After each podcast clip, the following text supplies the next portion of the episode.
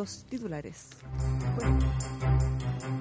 Se recupera el precio del cobre gracias a la esperanza de que pueda surgir un acuerdo entre Estados Unidos y China.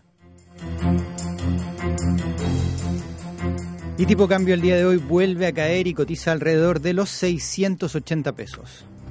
Eso y mucho más hoy en Buenas tardes Mercado.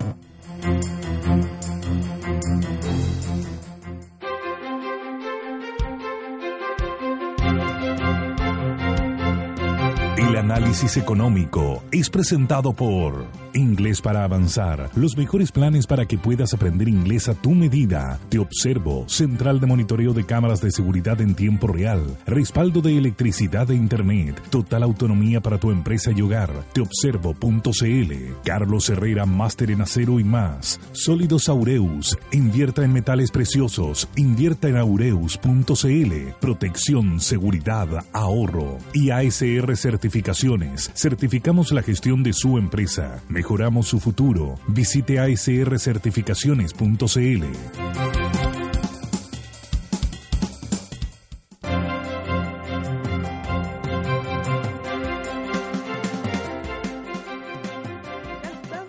Ya estamos, listos. Quería saber si estaban atentos. Hoy día es jueves 13 de septiembre, no 12.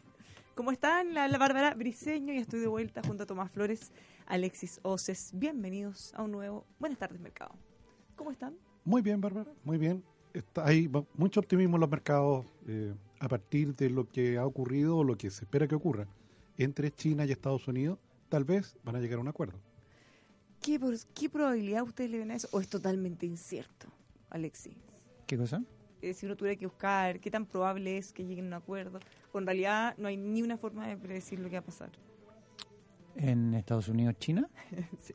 Con Trump nada es fácil. ¿Qué sabes qué? Mira, Depende cómo se levante, qué tweet vea. ¿Sabes por qué estoy tan dudoso? Porque no ¿Eh? puede ser que el mercado esté tan... optimista por una expectativa. No, no, no, es tan visceral en relación a las noticias. Porque piensa tú que hace una semana atrás que se habían reunido, no había terminado tan bien, eh, se atrincheraron las dos economías, y hoy día que ven como un acercamiento y que China responde, el mercado se lo toma demasiado bien para mi gusto. Lo mismo pasó, por ejemplo, con el precio del petróleo durante la semana. No sé si lo vieron, su- subió más de 4%. El Brent llegaba a subir sobre 80 y hoy día salieron varios analistas en el mercado diciendo que esa subida de más de 4% no tenía justificación. Va y el petróleo se cae y se desarma muy rápidamente. O sea, Entonces- estamos actuando muy visceralmente. Demasiado viscerales en el corto plazo. Y ahora, si uno mantiene la visión de más largo plazo, yo sigo sosteniendo un escenario base en donde esto no debiese escalar más. Ah, que ya los 60 mil millones, 50 mil millones entre que se han impuesto en aranceles, que eso no debiese escalar mucho más. ¿vale? Ahora, si llegase a aumentar a los 265 mil o 250 mil millones, eh, eso gran parte del mercado lo tiene, no, no, no sería nuevo, Está internalizado. sería un efecto, no, no internalizado, lo conoce, lo conoce, pero no está internalizado los precios. Entonces, pero sí podrías tú entender más o menos cuál podría ser el efecto una vez que pase. No sorprendería del todo. Bueno, le recordamos, estimados auditores, que nos pueden escribir en nuestras redes sociales, en WhatsApp. Estamos transmitiendo en vivo y en directo en Facebook. Nos puede ver ahí en video. Así que puede ingresar a El Conquistador FM y ahí estamos transmitiendo en vivo y en directo. Bueno, entonces la buena noticia es que por lo menos dentro de esta volatilidad el cobre repuntó un poquitito. Exactamente, que porque el cobre que había estado en torno a 2 dólares 61, 2 dólares 62, cerró ayer en 2 dólares 67 y en este momento se empina un poquito más, en 2 dólares 68. Y bueno, evidentemente eso ha marcado una caída importante del tipo de cambio aquí en Chile, tal como comentabas tú, Alexis. En este momento, déjame ver, se transa el tipo de cambio en el dólar en 680 pesos con 70 centavos, cayendo más de 8 pesos con respecto al cierre del día de ayer. ¿Cuánto está? 680. Qué, qué bueno, voy a ¿Sí? aprovechar. ¿Y, cómo creen que Ven se que re- viene? reclamaban y me decían ya, pues baja el dólar, baja. Bueno, ya hoy día ha caído. Ya, pero eh, ¿qué, qué hago, Alex? Yo no soy el Espero, culpable ¿no? ni soy el gestor de que haya caído, pero, No, pero sí. pero tus deseos son órdenes, ¿cierto? No, no, pero sí, ponte tú, hemos comentado en el programa que los fundamentales en general, la subida a 700 no está explicada por todos los fundamentales. Nosotros tenemos varios modelos en términos de, de, de explicar un poco las subidas del tipo de cambio y teníamos una diferencia importante entre las variables fundamentales y el tipo de cambio spot que estaba. Entonces, eh, es como para ponerlo en simple, la cuánto debiese estar el tipo de cambio estaba mucho más bajo del tipo de cambio como estaba ahora. ¿vale? Entonces, lo fundamental. para nosotros no explicaba del todo la subida. Entonces atribuíamos gran, gran parte de esa subida a un, a un fenómeno de flujos, que era más difícil de medir, más difícil de cuantificar, Pero ahora pero cuando se desarman esos flujos, cuando se desarma muy rápido la posición. Por eso ha, ha caído 20 pesos en dos ¿Cuántos días. dicen los fundamentales? Más o menos. ¿Cuánto se supone uno entendería que debería estar según esos fundamentales? Final de ahora? año. Más o menos. A final de año están entre 6.50 y 6.60, Ya. dependiendo un poco de cómo termine el precio del cobre a final de año, que es una de las variables que más pesa. Oye, pero ahí te das- cambiar, Claro. Ahí te das dos escenarios. Uno, si el precio del cobre termina más cerca de 2.5, probablemente tengas un tipo de cambio terminando en torno a 6.60 a final de año. Si tienes un precio del cobre subiendo a 2.95, acercándose a 3 terminando el año, lo más probable es que veamos un tipo de cambio terminando en torno a 6.35, 6.37, más o menos. ¿Mm? Ahora, ojalá que siga retrocediendo, Bárbara, porque efectivamente sí. el día de hoy el precio de todos los Para combustibles la subió. gente que viaja No, para también, los precios claro. de combustible. Todos los precios subieron debido justamente al aumento del tipo de cambio de, de las últimas semanas, de las últimas dos semanas. La gasolina 93 subió 5,7 pesos, la gasolina 97 5,8 pesos y el querosene 22,5 pesos. Mira, menos mal que ya se te está terminando el frío ya. Sí, pero, vale. Y el petróleo diésel 5,7 pesos. Sí, yo creo que ya a esta altura, en- bueno, obviamente en el sur siguen vendiendo la estufa, pero, pero ya menos. Claro, porque esto se hizo, déjame ver, con un tipo de cambio de 690 pesos con 66 centavos. Entonces ahora que lo tenemos en 680, en una de esas tenemos que el próximo próximo jueves baja el precio de la ofensiva. Mira, fíjate que el tipo de cambio que se usó para el, para el promedio de, de esta, de esta semana fue 690 pesos. O sea, sa- 20 pesos más que la semana anterior. Entonces, desarmando un poco esta semana, que termine en torno a 680, un poco más abajo, eh, probablemente te aliviane un efecto algo más retardado, pero quizás después de fiestas patrias veamos... A menos que siga subiendo el petróleo. Pero si se mantuviera más o menos tal, ¿cómo anda el petróleo? Veamos al tiro, ya que está en Bajando. Déjame Ah, ver. entonces si se bajan las dos cosas... Bajando eh, bastante, ¿eh? el WTI bajando más de 2%. En este momento se transa en 68 dólares con 69. Así es. Dos efectos ahí, uno que podría atribuir, uno el huracán, que bajó Ha intensidad. bajado intensidad. Entonces- Yo vi, la- eh, los estadounidenses están, bueno, los de la zona más que nada, preparando, muchos han abandonado sus casas incluso. Sí. eh, ¿Saben lo que es? Porque además eh, se preveía que la intensidad que iba a llegar en un comienzo era casi nunca antes vista en la zona. Pero ha ido bajando la intensidad. Pero fíjate que la refinería en Estados Unidos, cuando uno el- eh, vi un gráfico hoy día en la mañana en donde estaban todas las refinerías con los huracanes que, había- que han habido. Y el último que fue el huracán Harvey, que generó una caída en, en el refinado, eso levantó el precio del petróleo. Bueno, esta vez, como tienes menor intensidad en el huracán, no debiese afectar en mayor medida la refinería y eso hace que el, inmediatamente el precio del petróleo se desarme. Ahora, se están reuniendo los amigos de Tomás, del OPEP, Rusia entre ellos, que no es del OPEP, pero No es, es, pero a- es es amigo. amigo. Cuando le conviene. Y están diciendo de que, bueno, hemos comentado abiertamente que Venezuela y Irán son aquellos que están produciendo menos. Irán por sanciones con Estados Unidos rebaja producción y Venezuela por todos los problemas que tiene que no, no tiene, no entrar en temas políticos, pero no está No, no, produciendo pero- lo pero- que podría no, producir. Pero, técnicamente Ah. podríamos decir que faltas de mantenciones y mala planificación le han hecho disminuir la producción en forma involuntaria, porque no es que les gustaría. Eso es muy elegante. Es una forma muy elegante de Muy decir que son unos ineptos, ineficientes y que no son capaces de producir lo que podrían. En buen chileno. Así es. No, porque si fuera por ello estarían mucho más. Está difícil ser enemigo de la Bárbara. A ver. ah, Eh, Vamos a aplicar un voto de censura de inmediato. eso, pasa palabra inmediatamente. No, pero lo dije con mucha elegancia. Muy bien. Oye, pero no, pero en realidad eso hace que, por ejemplo, los niveles de producción que tenían han disminuido. Entonces los miembros de la OPEP dicen, bueno, este vacío que tienen ellos, yo me lo quiero y quiero empezar a producir más, que es Arabia Saudita, entre algunos otros que están ahí. Pero pareciera ser que eh, en algunas reuniones extraordinarias que han tenido, adelantándose, la, adelantándose para la próxima reunión, han dicho, ¿sabes qué? Mejor mantengamos estos niveles de producción tal como lo tenemos, eh, porque el Instituto de Energía de Estados Unidos ha dicho que va a venir una menor demanda en los próximos en el próximo periodo.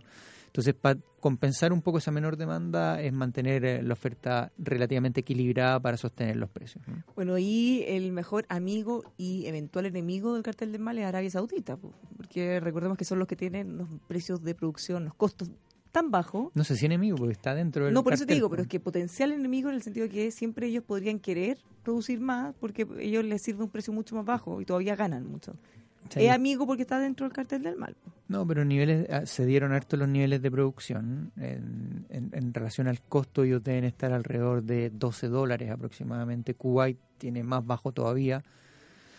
Y Estados Unidos va a depender de cuál de los dos es donde esté el costo. Pero, por ejemplo, el no convencional debe estar en torno a los 42, 45 dólares y, y así. Entonces, imagínate el precio que tengan, más los royalties, más todo. Efectivamente, Medio Oriente sigue teniendo el precio de, de, de producción y costo mucho más bajo. Entonces, estos niveles de 69, 70, incluso el Brent llegando a 80 dólares ayer, tienen mucho espacio. Pero también tienen un efecto negativo, que es que abre el apetito de aquellos todos esos inversionistas que hoy día pueden marginar mucho más en relación al costo. Por ejemplo, eh, salía en un minuto, no sé si te acuerdas tú que hace un par de años atrás Venezuela había preparado su presupuesto con el precio del cobre en torno a 100, ah, perdón, el Del precio del petróleo, el petróleo. del precio del petróleo en torno a 100 dólares. Sí. Cuando el precio del petróleo se cayó a 27 Está dólares. 30, sí, súper bajo. Entonces era totalmente irreal. Claro, para que entiendan los auditores un poco lo- que pasa con el país es como si nosotros proyectásemos un, un- un precio del cobre en 5 dólares Claro. y finalmente lo tenemos en torno a 2 dólares. ¿Qué haces? ¿Dónde están los ingresos? ¿Dónde... Claro, Todos tus presupuestos están ellos, construidos. el- lo- los presupuestos tú lo armas pensando en que te va a gastar toda la plata Sí. que proyectaste que iba a entrar. Entonces el déficit ahí es pero gigante. Sí, tremendo. Claro, y a nosotros ya nos ha pasado que nos pasamos en algunas pues, centésimas o muy poquito de centavos de dólar y ya nos genera un hoyo de déficit Claro, grande. afortunadamente en el caso nuestro tenemos un fondo de estabilización económico-social que cuando está el precio por sobre el promedio de largo plazo, todo ese dinero adicional que entra, que entra a las arcas fiscales se ahorra. Tenemos ahora ahorrado yo creo que cerca de 15 mil millones de dólares. Y cuando vienen las vacas flacas podemos sacar de allí. Eh, bueno, efectivamente Venezuela no tiene eso. Y tiene pura vaca flaca ahora, porque No, se gastaron como si el precio del cobre hubiera seguido para siempre para 100 dólares el barril. al precio del petróleo. El su precio del petróleo, claro. No, en esa época Pero que, oye, que- el petrodólares rega- volaban por todos los Sí, claro. amigos de la revolución en el mundo y ahora ellos ni siquiera les pueden ayudar de vuelta porque los amigos de la revolución han caído casi todos en desgracia en sus países. Sí, están Sí. enfrentando a la justicia Bueno, varios de ellos. Venezuela fue hace poco a pedir plata a China, ¿lo vi- ¿lo viste o no? Sí, Y le prestaron. sí pero, pero China hay ese negocio. porque no, no es una ayuda tan desinteresada eh, por la revolución. O sea, ellos tienen al final, tú miras PDVSA y todo. Hay mucho capital chino por ahí metido y no tan desinteresado, no tan político, sino que más económico. Sí. ¿Te acuerdas, Tomás, que ayer comentábamos un poco, bueno, esto fuera de micrófono, pero comentábamos que cómo, cómo el, el fondo del MEPCO funcionaba y cuánto era lo que tenía de colchón?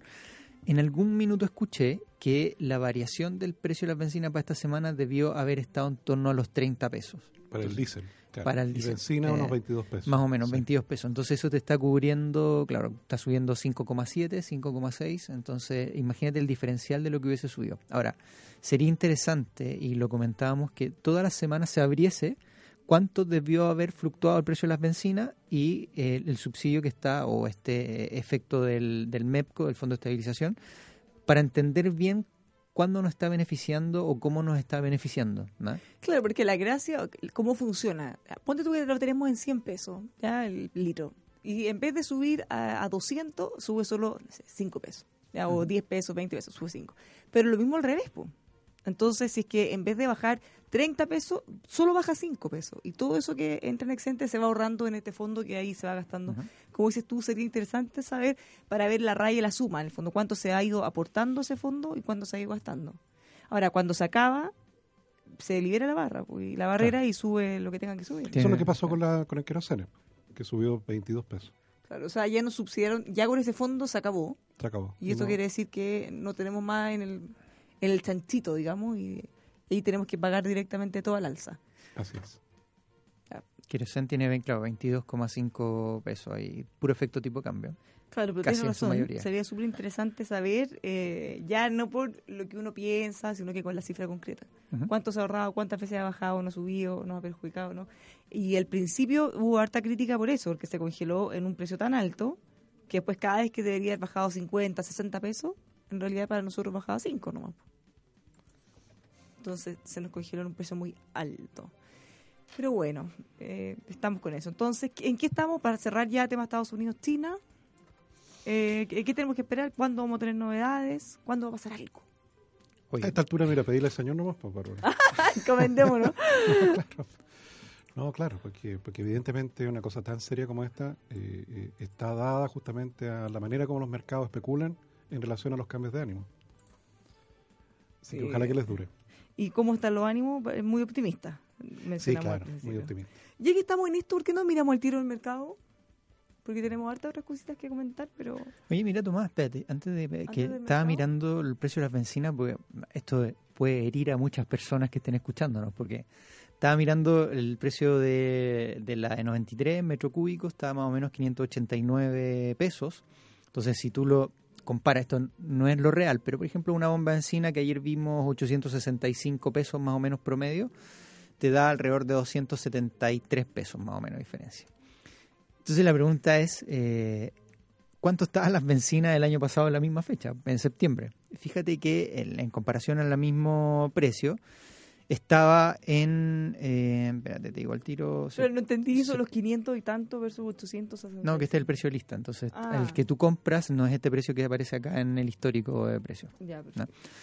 Eh, entonces, el precio, ponte tú, en septiembre del año pasado, justo el 14, estaba en 566 pesos, cuando ¿Y hoy día está en 589. O sea, tiene 23 pesos más, en- Más bajo el año pasado. más bajo el año pasado, sí.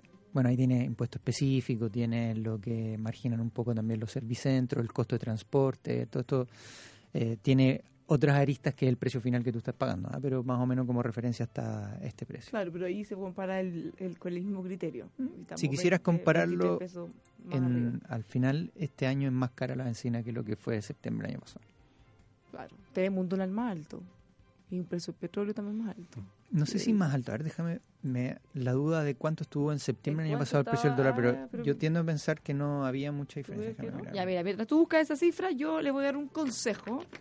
Porque si usted siempre está pensando en qué es lo que puede eh, hacer para diversificar sus ahorros, ¿cómo lo puede hacer para ahorrar? En algo distinto, no tradicional, o muy bien eh, separando, diversificando sus inversiones. Considere esta alternativa que eh, se reconoce en todo el mundo por un bajo riesgo. Estamos hablando de metales preciosos como el oro y la plata. Sólidos Aureus ya lleva más de cinco años trabajando con estos activos que, como le decía, son reconocidos en todo el mundo por su bajo riesgo. Sólidos Aureus, recuerda este nombre, si usted quiere conocerlos, puede ingresar a aureus.cl, invierta en metales preciosos, invierta en aureus.cl. ¿Sabes cuánto está? ¿Cuánto está? ¿A ¿Cuánto está hoy día? 600 Hoy día 6.94. 680. 6.80. Sí, el año pasado, más o menos la fecha día como parecía, hoy. 640. Ya, pues entonces está bien, está bien que ahora está el Todo se ha hecho más caro. Entonces, El costo de la vida sube otra Y en vez. septiembre del año 2016, hace Dos un años. par de años atrás, 657. O sea, ahora está más alto que los dos septiembre anteriores. Claro, hoy día tiene, el MEPCO efectivamente cuando venían bajando los precios frenaba la caída en, términos del precio de las bencinas, pero también lo ha hecho cuando sube. La, cuestión es que, por ejemplo, si se, si se diera un escenario teórico, esto es ficticio totalmente, pero si volviésemos a ver una, un, un ciclo en donde el precio del petróleo se caiga de los 80 dólares en, en un año más a 30 dólares de nuevo no podríamos eh, no podríamos aprovecharnos de esa caída porque claro el mes puede ir frenando y podría volver a pasar lo que te acuerdas lo que pasó con Arena a dos meses de que partió el MEPCO que tuvo que liberar las bandas Sí, porque en dos era, era, ocasiones era grosero. po. Era grosero que caía, caía, caía. de una- o sea, deberíamos haber tenido bajas de 50, 60 pesos y teníamos de 5. Ujú. O sea, la, la oposición de esta medida fue tan grande que tuvieron que y ahí lo liberaron dos veces me Sí. acuerdo y fue como un efecto de 70 pesos menos 80 pesos menos algo así Sí, sí, era, era mucho. Entonces, la idea es que sean más unos parejitos para arriba y para abajo. Pero el impuesto específico a la gasolina, nos dice un auditor por nuestro WhatsApp, es de 282 pesos. O sea, si a los 565 que tú nos dijiste le sumamos 282, al final vemos que el margen, y agregándole todo lo demás, no es tan alto. Muchas gracias, estimado. Le voy a dar nuestro WhatsApp por si nos quieren mandar cualquier comentario. Más 569-5842-8182. Anótelo en su celular, guárdelo. Radio Conquistador, más 569-5842-8182.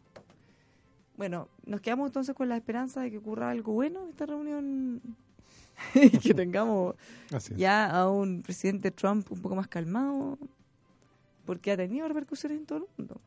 Pero ahora, eh, ahora sí vamos a la bolsa, o sea, al mercado, ¿en qué estamos? La bolsa japonesa cerró al alza. Bárbara. Ya, cerraron ya el día jueves, 0,94%. Eh, dicho ya, ya no están en la madrugada todavía. Entonces, el, el, en el caso de la bolsa china, que después que había caído varios días consecutivos, cerró al alza también, 1,15%.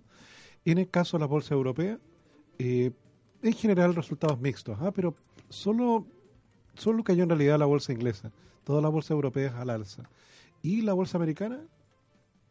Alexi, ¿la tienes allí? Está arriba, sí. Está el Dow Jones subiendo 0,46% y el S&P 0,50%, nuevamente en niveles máximos. O sea, es como que la bolsa no está internalizando ni tiene dentro de su radar que hay efectos de crisis en, términos de eh, mercado emergente, Brasil, Argentina. De hecho, hoy día no sé si alguno de ustedes escuchó el- el- la conferencia de Mario Draghi, pero nombró ahí Brasil como mercado emergente y los riesgos que podrían haber. Que además políticamente está eh, ahí súper, súper difícil, Sí. complicado, disputado lo que va a pasar en la próxima elección. Así es. Pero bueno, Estados Unidos muy bien. Yo ya les comentaba ayer que si uno compara todos los retornos en las bolsas mundiales de las más importantes, Estados Unidos está positivo. Apple, ¿cómo está? Ayer lanzó Estaba su... subiendo, sí, estaba lanzó subiendo su- hoy día nuevamente. Ok. Lanzó, pero no, no tiene muchos cambios ni, ni cambios diferenciadores por fuera, sino que son todos por dentro de los procesadores. Ya, pero esos son los cambios que más se notan al final. No lo sé, yo tengo todavía el ahora iPhone- ya... ¿cuánto- ¿Qué precio no tiene? ¿Como 800 Ahora dólares? hablan por ti, ah, piensa por ti. ¿Son como 800 dólares? El, el valor del, depende de dónde estén. En China son mucho más baratos para competir con, con los celulares allá, china, sí. claro. Y por eso sacaron, partió un poco este iPhone, ¿cómo se llama? El S o XS. no, no, el S, el más el como Ese el más general. ese que era el como de los más baratos en la versión. Para tratar de en- entrar en un mercado que, que es muy potente, pero allá las marcas son no es tan, no es tan fácil competir. ¿no? De todas maneras, aún, aún a pesar de que hayan eh, vendido menos en China, eh, han andado, por lo menos en el ámbito bursátil, han andado bastante bien. Pero yo les quiero comentar una cosa, que la- nuestra bolsa nacional, que es lo más importante para nosotros, está subiendo el día de hoy 1,4%. Y está en 18. Está, están todos antes del 18 tratando de armar sus Ya posiciones. estamos que todos después- pensando en irnos, que andar bajando la Sí. bolsa, y andar haciendo otras Bueno, una de las acciones que más sube es LAN, subiendo más de un 4%, así que eh, eso es una buena noticia después de todo lo castigada que ha estado en, en el último tiempo, el efecto Brasil en términos de depreciación de su moneda, el efecto de subida de los combustibles, le han pegado mal a la compañía en los últimos resultados. Eh, no quiere decir esto que con esta subida estén mejorando las proyecciones, no, no, no, no han mejorado. Así que, pero aún así, con el castigo que tenían, que son las más alejadas del IPSA, hoy día está subiendo más de un 4%. La sigue, está, bueno, Oro Blanco más de un 3%, y para nombrar alguna que, eh, que conozca, Falabella un 2,6%. ¿Fuiste a comprar algo o no? Sí, me he comprado últimamente. Muy bien. Así Oro Blanco se debe está- estar afectado por lo que está ocurriendo en este momento en el Tribunal de la Libre Competencia. Sí, pero está subiendo 3,4%. Sí. Sí. Eso lo podemos comentar a la vuelta. Comentemos a la vuelta. Y antes de irnos a la pausa, les quiero transmitir una inquietud de otro auditor que nos dice, ¿por qué, por favor expliquen, por qué en casi todas las radios están hablando de las cooperativas? ¿Qué se busca? ¿Tanto comercial o tanto comentario? ¿Es bueno cooperarse? ¿Por qué? También podemos hablar de eso. ¿Podemos hablar de eso? Sí, claro. Pero hablemos Tú eres eso. el experto, Tomás. ahí. Sí. Hablemos claro. de eso ahora. Ah. Eh, eh, viene fácil y cortito. ¿Por qué estamos todos hablando de las cooperativas y por qué se defiende el, el modelo en el fondo? Yo te diría que parte por el hecho de que en el sector lácteo se ha producido una competencia muy intensa entre, entre Column, que es una exitosa cooperativa. cooperativa, y transnacionales, como Watt y Soprole. Entonces, eh, efectivamente hay en este en este enfrentamiento el- el- las acusaciones por parte de Watts de que de que Column está teniendo ventaja competitiva debido a que tiene un sistema tributario distinto. Te fijas, las cooperativas tienen un sistema tributario distinto al de la sociedad anónima abierta. ¿Y por qué tienen un sistema distinto? Porque se, se busca incentivar. Exactamente. O sea, cada vez que, de hecho, tú aquí en Chile, tú te puedes organizar de distintas maneras. ¿Todos Sociedad podríamos anónima armar abierta, cooperativas? sociedad anónima cerrada, todos podríamos armar cooperativas, te puedes constituir como una cooperativa. Watt se podría transformar en una cooperativa. Eh, entonces, el, el, el hecho de que, de que seas una cooperativa sí te coloca una restricción que Watt no tiene. Tú sabes, Bárbara, que si nosotros formamos una cooperativa, aunque tú, tú pongas la mitad del capital, tu voto vale un voto. Una persona, un voto. O sea, aunque uno sea un pequeño agricultor, un pequeño lechero dentro de Colum, el tipo levanta la mano Y, Y vale su lo voto mismo que vale el lo que tiene mismo mil que vacas, el que, tiene, mil uno. Y eso en una sociedad anónima no ocurre. En una sociedad anónima el que tiene 51% El que tiene control. es el que tiene el control. Ya, entonces, en el fondo, si tú tienes una parte muy relevante de la compañía, no te conviene, porque ahí tú pierdes tu, tu peso, en el fondo, tu, claro, tu cambia no el vale juego. Te fijas, cambia el juego, porque la gobernanza en una cooperativa, al dado que tienes un hombre un voto, una mujer un voto, evidentemente es distinto. Es más difícil. No, además, claro, tienes que llegar a un acuerdo de, de cooperación mutua en el cual el valor de todos efectivamente se, se incrementa. Además que la Fiscalía Nacional Económica recomienda, y, es- y así lo ha tomado el ministro de Agricultura, recomienda conformar cooperativas. Porque una queja o pelea habitual que ha habido entre los lecheros que venden su leche a Watt y Soprole es que esas empresas abusan de ellos. Porque son muchos pequeños lecheros y un solo comprador. Claro, entonces obviamente ellos deben sentir que eh, o le venden al precio que ellos Claro. dicen, no se quedan con la leche. Claro, como un cartel del mal al revés. ¿Te fijas? Claro, Y en el caso de Colum no ocurre eso, porque el dueño de la lechería son todos. son los mismos proveedores de leche. pues. Entonces uno no se abusa a sí mismo. ¿Te fijas? No, no, no, debería, no debería. Entonces esto ha generado justamente eh, una, un enfrentamiento, por así decirlo. y O la- sea, más, fa- más fácil, lo que se gane en la cooperativa se va a tener que repartir sí o sí de forma equitativa. A Exactamente. diferencia, a ver, equitativa obviamente cuarta la proporción que uno tiene, ya porque lo que es igualitario, el, el No, derecho a voto en las es cooperativas eléctricas rurales, tú, la gente que, que, que si no paga la cuenta de la luz, sabe que está afectando a, a él mismo, que es el dueño de la cooperativa que genera la energía eléctrica rural. Entonces los comportamientos cambian.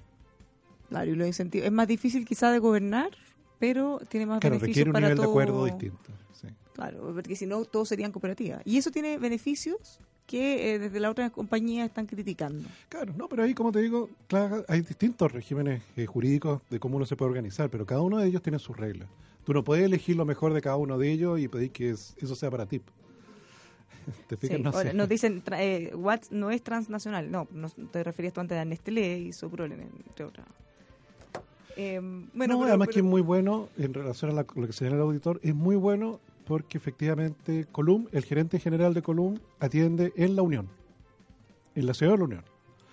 Eh, hay que preguntarse dónde atiende el gerente general de Watt, cuán cerca está de sus proveedores lecheros. Claro, es que eh, es otra relación, es algo totalmente Sí, pues, distinto. no, claro. No son sus socios en el fondo. Así es. son sus proveedores. Bueno, por eso se está hablando tanto de las cooperativas. Cualquier duda o comentario, escríbanos en nuestro WhatsApp. Le voy a algunos consejos si usted quiere tener más y mejores negocios. ASR Certificaciones, una casa certificadora que lo puede ayudar en cualquier ciudad de nuestro país para que usted, por ejemplo, pueda implementar la norma ISO 2001, 9001, salud ocupacional, eh, RCE, mucho más. Lo encuentran en ASR Certificaciones. Llámelos al 32-267-0070 o los puede visitar en asrcertificaciones.cl. Inglés para avanzar, siempre junto a nosotros. Si usted quiere aprender a hablar inglés oral, escrito, si tiene dificultades especiales, hay distintas metodologías, lo que usted más le acomode, todo eso lo va a encontrar en inglés para avanzar.cl. Si queremos hablar de acero, tenemos que hablar de Carlos Herrera. También de construcción y ferretería es hablar de Carlos Herrera. Los encuentra en Santa Rosa 2867 San Miguel, Carlos Herrera, máster en acero, carlosherrera.cl. Nos vamos a la pausa ya estamos de vuelta con más Buenas tardes Mercado junto a Tomás Flores y Alexis Oces. No se mueva de.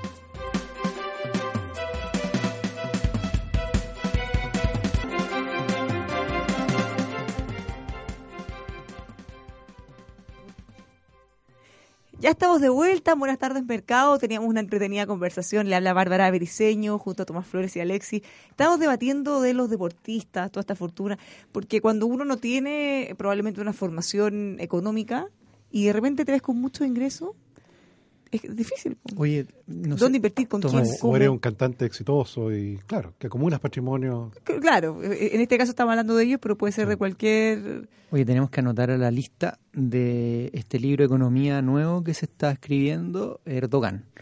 Lo Ah, de no la si economía, la por- mañana. ¿cómo le podemos poner? La antieconomía. No, no sé, una Economía teoría, creativa. eh, teoría económica del Paralela. siglo 40, no sé. Pero eh, dijo que lo que generaba la, la- el alza de inflación eran las subidas de tasa.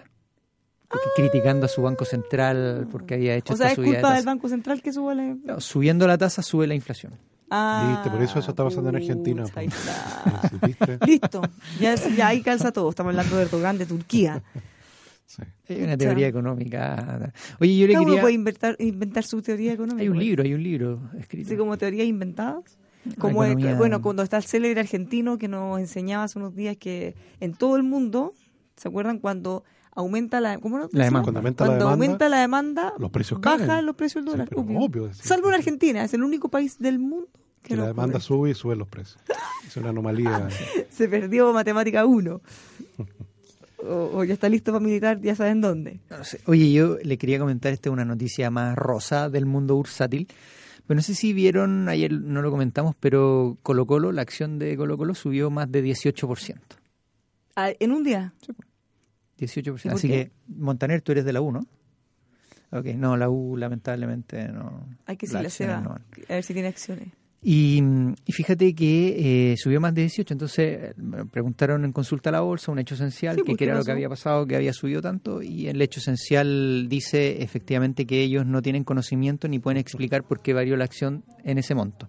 Bueno, ayer se transaron alrededor de 500 millones de pesos en la acción de Colo Colo, y yo creo, creo entender, porque es muy parecido a lo que vivió la U cuando estaba en la Sudamericana, ¿ah? que, que cuando iba avanzando en, en la Copa Sudamericana, hace muchos años atrás, subía el precio de la acción inmediatamente. Ahora con montos relativamente bajos, pero lo hacía. Y me acordé que Colo Colo tiene partido ya la próxima semana, el 20 de septiembre, eh, con Palmeiras por Libertadores. Y después la primera fecha, la, vuelta, que es la primera semana de octubre. Entonces, ¿podría haber afectado eso? Es, po- es posible que alguien... Pero en un día, ¿Qué porque eso va aumentando poquito. Hoy día ha quizá, aumentado, hoy día lleva un 2%, los volúmenes son No, bajos, pero- transados, pero, 18% ayer es de alto impacto. mm, pero por los montos transados la verdad que no es, no es tan significativo. No, ya. O sea, lo más probable, piensa tú que aquellos que compran acciones de clubes normalmente son hinchas, entonces no es que compren y vendan muy rápido, no, se quedan con la acción y la mantienen ahí. Sí, porque muchos hinchas es como el tesoro. Soy tan hincha, tan hincha que tengo una acción. Una acción de- de mi sí. equipo. Pero bueno, es Claro. un dato curioso de, de lo que pasó. ¿Un dato rosa, tú decías? No, va- Vamos a ver después. Mira, yo, yo creo que esa teoría, la que tengo por lo menos que esto de la Libertadores, si supón tú que gana Colo Colo, lo más probable es que las acciones reflejen un alza más rápido después de esa semana del triunfo. Eh, pero si pierde, debiesen desarmarse todas esas posiciones y caer la acción. Vamos a ver, esa es el- vamos a dejar planteada esa... Vamos a ver si tiene ahí una... Si tiene una... Ahora, sí, eh, la única salvedad de esa teoría es que, como dices tú, los hinchas son un poco más adversos. a- o sea, lo que ocurriría en un mercado cualquiera, la- si baja la gente se asusta o vende o compra, aprovecha. Claro, esa lógica es distinta en este caso porque hay más corazón también ahí. Sí, pero con Azul Azul, cr- créeme que aunque tuvieran mucho corazón, cuando El bolsillo la acción pesaba igual el bolsillo. Ah, podían seguirlo queriendo sin la acción, de- Claro. capitalizando esa ganancia. Hoy, hoy día, eh, Alexis, miré la segunda, me llamó la atención y me acordé inmediatamente de ti. Saliste de nuevo, ¿no? ¿No? Sí, pero no te iba a decir por eso. Ah, ok, ok. No, eh, de hecho, por un tema que sale en la portada, que yo no salí en la portada. Portada, sí, bueno. Un batatazo llamado Corner Shop. Sí, pues no te, no te llegó por WhatsApp toda la noticia que se distribuyó en cuánto lo vendieron o no? Sí, me ha llegado por eh, distintos medios porque es como una noticia del día que ya trascendió la economía porque sale hasta la portada la segunda. O sea, esto es como un, un mega hit. Vende negocio Walmart en 225 millones de dólares, Así según es. la portada de la segunda. ¿Saben que dos cabros jóvenes que no deben tener, ¿qué, 30 años? Pero estos eran los de que vendieron Club Club Descuento, si no me equivoco, y se lo vendieron a Groupon, también ya eran emprendedores. Ah, o sea, son, habían- son chicos hit. Sí, no, no es la primera vez que están en esto. O sea, ya, ya no eran pobres. ¿Y con- ¿Y con el shop cuántos años tenía ya de operación? Oh, Desde el 2015. Ah, ya, tres años. Pero imagínate tres años y lo vendieron en 225 millones de dólares. No, claro, no sé. ¿Qué estamos haciendo aquí? ¿Tenemos que ir a, innovar? Esto, claro, que es tan habitual en el Valle del Silicón, eh, claro, acá es muy inusual. además que vi que, efectivamente de, financistas locales no tuvieron ningún apoyo en su momento. Tan típico chileno eso. Nadie creyó en ello. Tan típico cuando, chileno. cuando fue la conferencia de e-commerce que hicimos nosotros en el banco, que estuvimos ahí un after hour, él contaba que eh, toda su presentación estaba en inglés, una curiosidad. Entonces decía, claro, porque tenía que salir a buscar inversionistas afuera más que internos, porque acá no los pescaban mucho. Pero vi una mujer que se llamaba eh, Bárbara, Barbarita Lara, em, que ella decía justamente eso, que la discriminaban además por ser mujer y también chilena, porque muchas veces en este país. Pero por ser mujer, así como que hasta para abrir una cuenta del banco, ya, ¿y dónde está, dónde está tu marido? ¿Dónde está el hombre aquí? Dice, no, yo soy aquí la mm. que manda, la que toma las decisiones y cuesta. Pero en este caso conseguir financiamiento en Chile es más doloroso. Cuesta un poco, pero tiene, tiene ahí, no, no tengo abiertas las cifras de de cuánto porcentaje tiene y cuánto está eh, con otro inversionista, pero lo importante y a mí me llamó mucho la atención. Yo les comenté que eh, ellos hacían una crítica de que por qué no, no mejoraba el negocio online en Chile y era básicamente porque grandes empresas licitaban en cierto sentido la logística y al a precio. Por lo tanto, el, que tenía el precio más barato el que se ganaba la licitación. Por lo tanto, eh, eso significaba que estas personas no eran tan responsables como debían. Entonces, Mira, hoy día en la mañana... Como decir, Bárbara, compraste algo online, ya te va a llegar entre las 8 de la mañana y las 8 de la noche. Claro. Bueno, hoy día justamente me acabo de acordar, porque estuve en las transmisiones streaming del Congreso de Ventas de ICARE. Ya lo pueden ver en icare.cl, ahí están todas las entrevistas de los intermedios que son las que hago yo. Y eh, una de las cosas que me llama la atención y que me recordaste tú ahora es algo que me dijo el general director de McDonald's Chile. Y él decía que eh, ahora están trabajando mucho más fuerte con la economía colaborativa, porque decían, mira, nosotros en un comienzo también intentamos desarrollar nuestros propios canales de distribución, la logística, pero siempre fallamos en la última milla. Mm. Entonces, es el que yo les comentaba, que era la última la última milla le llaman. Entonces él decía que al final es mucho más es mucho más eficiente, mucho mejor dejarle esa parte a los que realmente saben y se dedican 100% a eso y al final los dos ganan, en vez de tratar necesariamente en toda la empresa de generar tú el 100% de la cadena, porque ya todos sabemos, si es que falláis una vez, si es que no lo logran eh, y, y no puedes cumplir con ese estándar, al final termina para atrás. Sale más perdiendo que lo que puede ganar. Obvio. Mira, ayer hablé, no, no voy a nombrar con quién, pero me decía, yo le comentaba esto del fenómeno de la última milla, que de repente estaban, eh, por ejemplo, mira, esta es una, son dos anécdotas, te voy a contar la primera. Eh, la primera era que uno de los CEO de, de uno de, estos canales online, bueno, un día dijo, ¿sabes que voy a ir a repartir con uno de los, de los camiones? Voy a ir a repartir la mercadería. Voy a ser pionera por un día. fue, partió la jornada y el quien iba manejando le dice, ya, eh, vamos, eh, ya vamos a repartir. No, no, no, vamos a tomar desayuno. Se, fue a tomar desayuno primero antes de partir su jornada.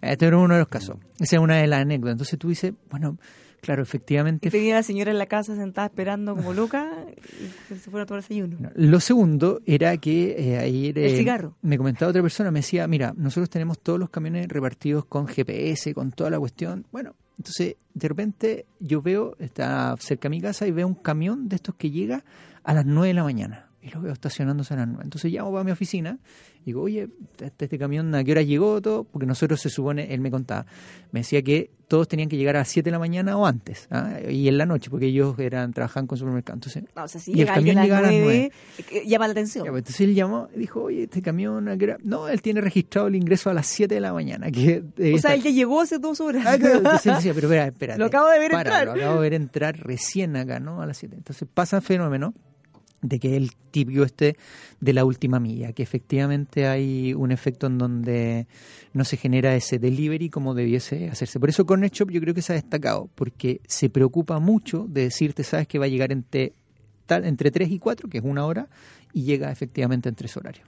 Mira, nos escribe el economista Parche, eh, dice, a propósito de lo que hablábamos, que este emprendimiento no logró ni un financiamiento local, Nadie aquí en Chile quiso apostar. Entonces, el economista nos dice, nos dice que el problema de los inversionistas chilenos es que quieren el mejor de los mundos, cero riesgo y muchas utilidades. Entonces, claro, a ellos les da miedo. conocidos.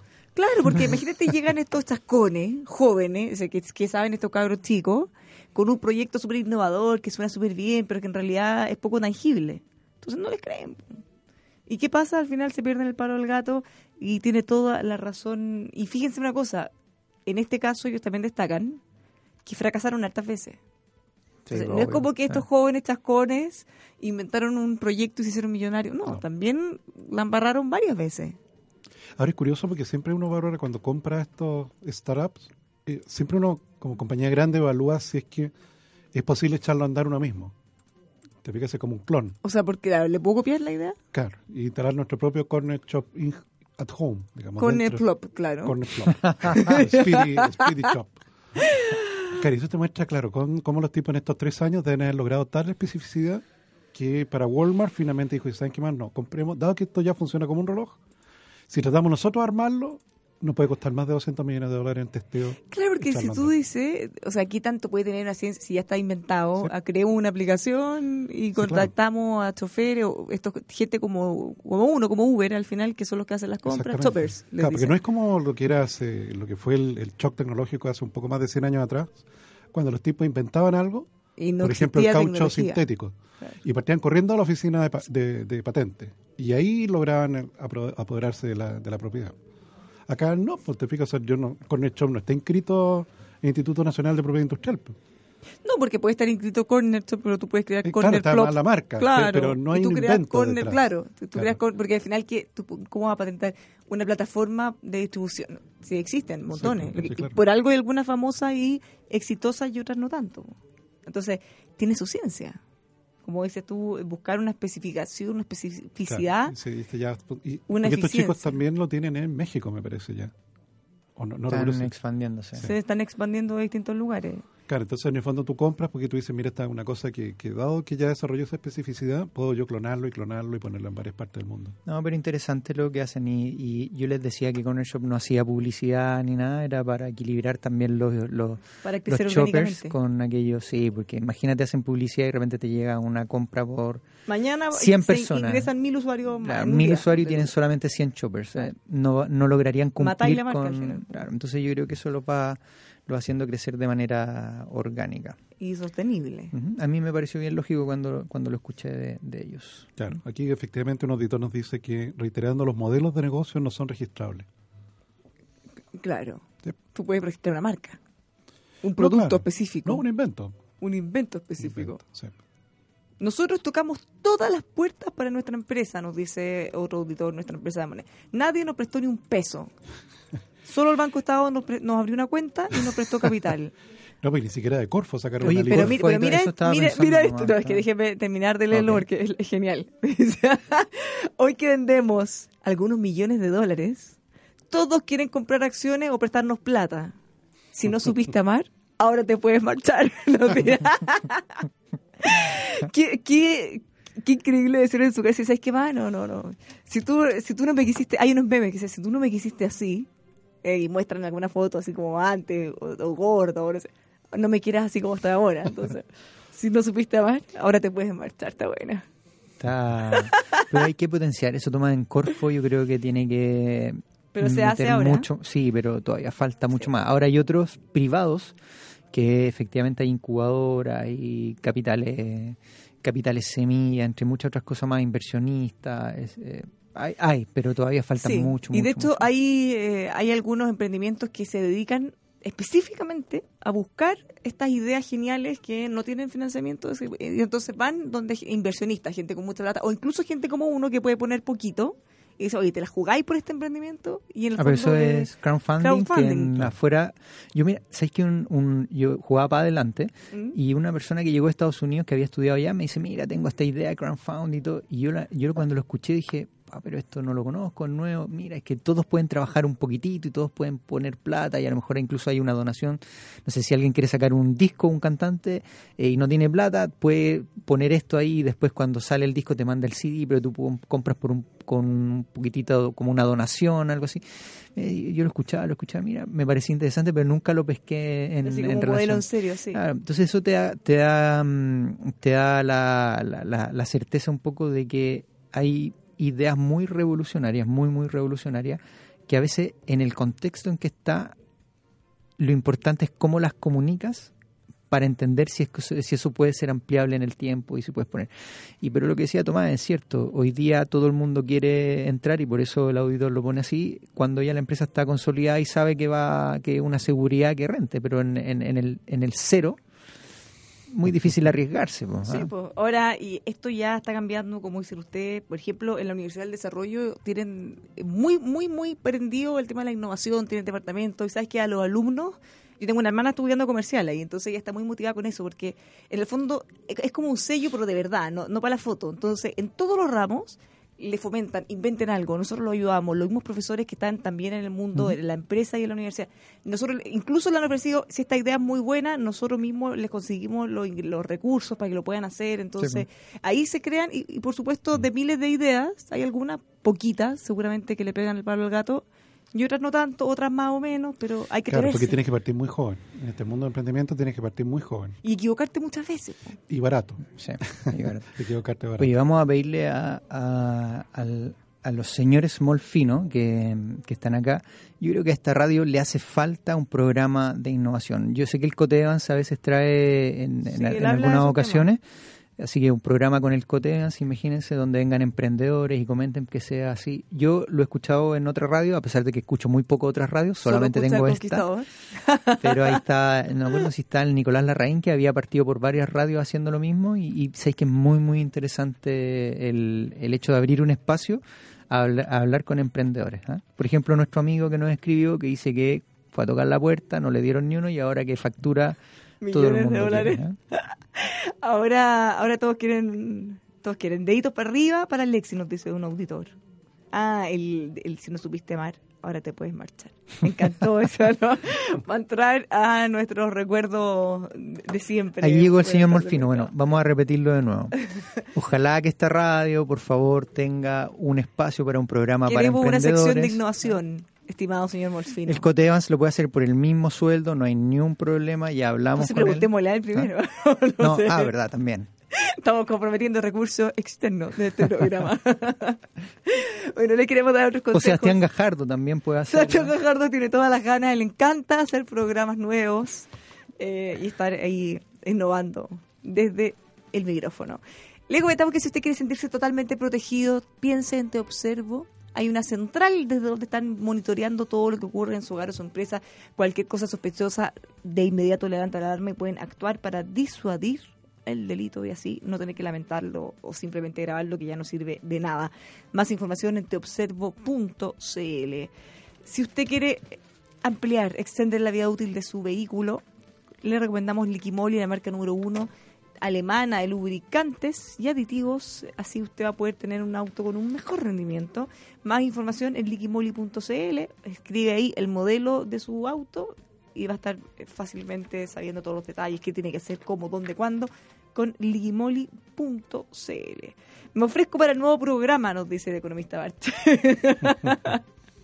muchas gracias, muchas gracias a todos los que nos escuchan, los que comparten con nosotros. En realidad es muy grato estar en este lado del micrófono interactuando con ustedes y nos tenemos que ir. Que tengan muy buena tarde. Estuvo entretenido hoy día. Como que me quedé con ganas de ir a innovar. Y ganar un poquito también de lo que ganan estos chicos jóvenes y chascones. Sí. Pero lo que pasa es que eso es la, nosotros contamos lo exitoso, pero imagínate todos los que mueren. Ya, pero vámonos a, fracasar un rato y después tenemos quizá un éxito. Que tengan una muy buena tarde, nos encontramos a las 5 por los opuestos. Chau.